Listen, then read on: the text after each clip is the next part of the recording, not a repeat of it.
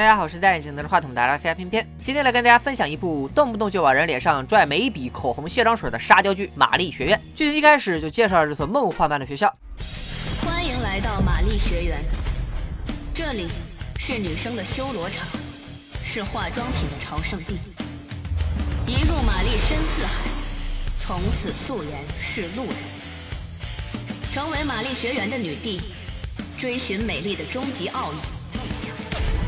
玛丽不苏，素颜滚出，美妆突袭，谁会惦记？听完这段不三不四的旁白，我才搞明白，玛丽学院不就是蓝翔技校美容部美发分院吗？介绍完学校，紧接着出场的就是女主小白，做了一个不可描述的梦后，小白果然呃起晚了，不想转学，第一天就迟到了。她撒丫子就往学校跑，结果半路上差点被车撞死。车长大爷赶紧下车解释说，我们家小姐也是玛丽学院的，看你穿着玛丽学院的校服，所以把你错认成我们家小姐了。所以大爷你开车出来就是想撞死你家小姐是吧？表达完歉意，大爷说要送小白去上学，小白嘴上还说着拒绝呢。大爷一开车门就乖乖上车了。我说你还有没有一点安全防范意识了？爸爸妈妈、爷爷奶奶、学校老师给你上的安全教育课，你还有没有放在心里啊？好在大爷是个老实人，把小白安全送到了学院。大爷拜托小白把化妆盒带给自家小姐。小白问他小姐叫啥名字，大爷是这么说的：我不能直呼我家小姐的名字，她是一个鹤立鸡群、与众不同的人。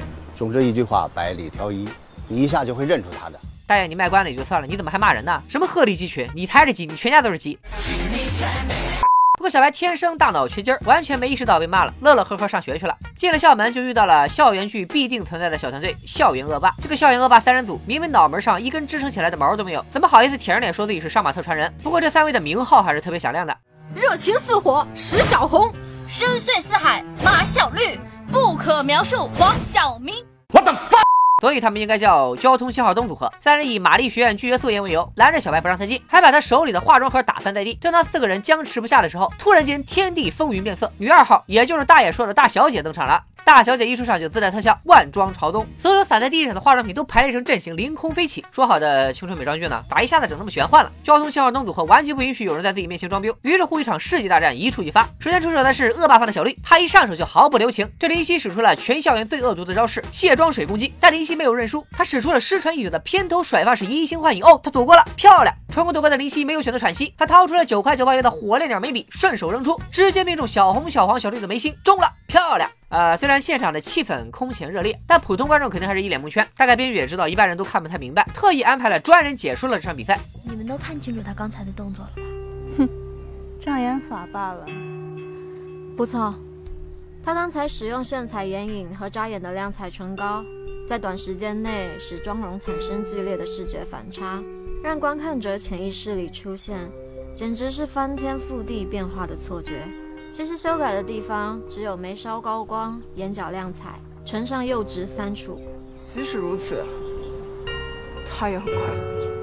别说还真挺有用的。原本我只是搞不懂这部剧在拍啥，看完这一段，我已经开始思考我是谁，我在哪儿，我在干什么了。打完了恶霸，终于可以进学校了。乱归乱，学校里的学习氛围还是很不错的。大部分同学要么忙着围着塑料模特练习化妆，要么敷面膜保养自己，甚至孔连顺女神还在讨论极其复杂的学术问题。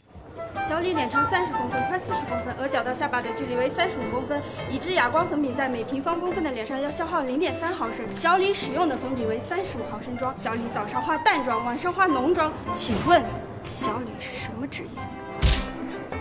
你这种问题，小李天龙都想打人。之前咱们也看到了，女二号林夕作为最强新人王，有着无比出众的化妆实力。她也不满足按部就班的当个新生，一来就准备挑战玛丽学院的最强者四大天王。但四大天王不是你想挑战就挑战的，打怪升级买装备的套路还是一点都不能少。打怪也只能一步步来。于是第一个小 boss 就登场了，这个官名索菲亚，真名张素芬的狠人，让林夕放学后不许走，留下来打一架。太激动了，终于要看到两位顶尖化妆师的美妆大对决了。好不容易挨到了放学，决斗双方都来到了现场。素芬为了壮声势，花钱雇了二十几个托给自己加油。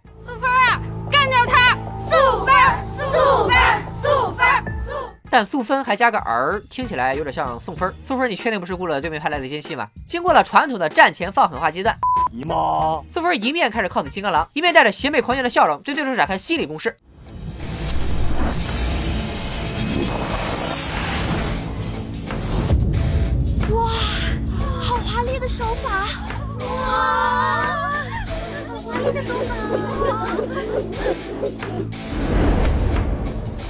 还没有见识的同学一下子就认出了这是啥柔皙目测妆，偏偏是真的不知道啥叫柔皙目测妆，但编剧就是这么贴心，马上安排人给你解释了。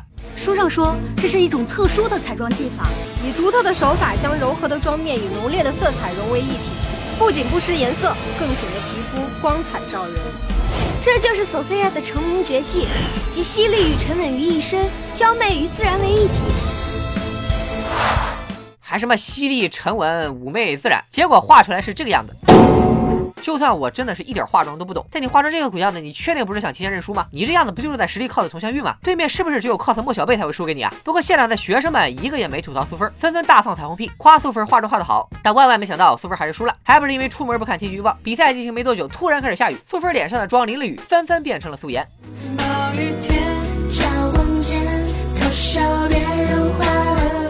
林夕作为一个每天七点准时收看新闻联播、七点半准时收看天气预报的好学生，早就料到了这一点，于是化了一个防水妆，轻轻松松的赢得了胜利。这也验证了诸葛亮的一句话：为将而不通天文，不识地理，不知奇门，不晓阴阳，不看阵图，不明兵势，是庸才也。出门多看看天气预报，你一定会有收获的。看到这里的朋友，谢谢您如此尊重进度条，请收下我的二维码。这个二维码七天有效，周一吃新片，周二搞笑完，周三月线烧，周四悬疑包，周五加餐 high five，周六加拼大师部，还有一个周日聚集大汉堡，每天服用清新明目，提神醒脑，不长肉，光变瘦。您要要扫赶紧扫，进度条在燃烧，不扫拉倒。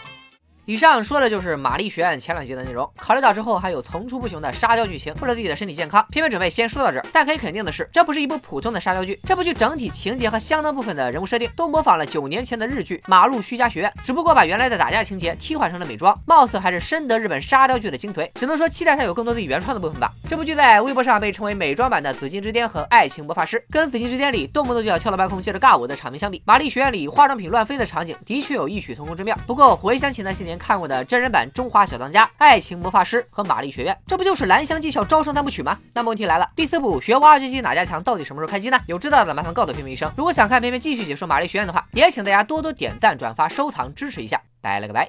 如果再看你一眼，是否还会当年素面朝天要多纯洁就有多纯洁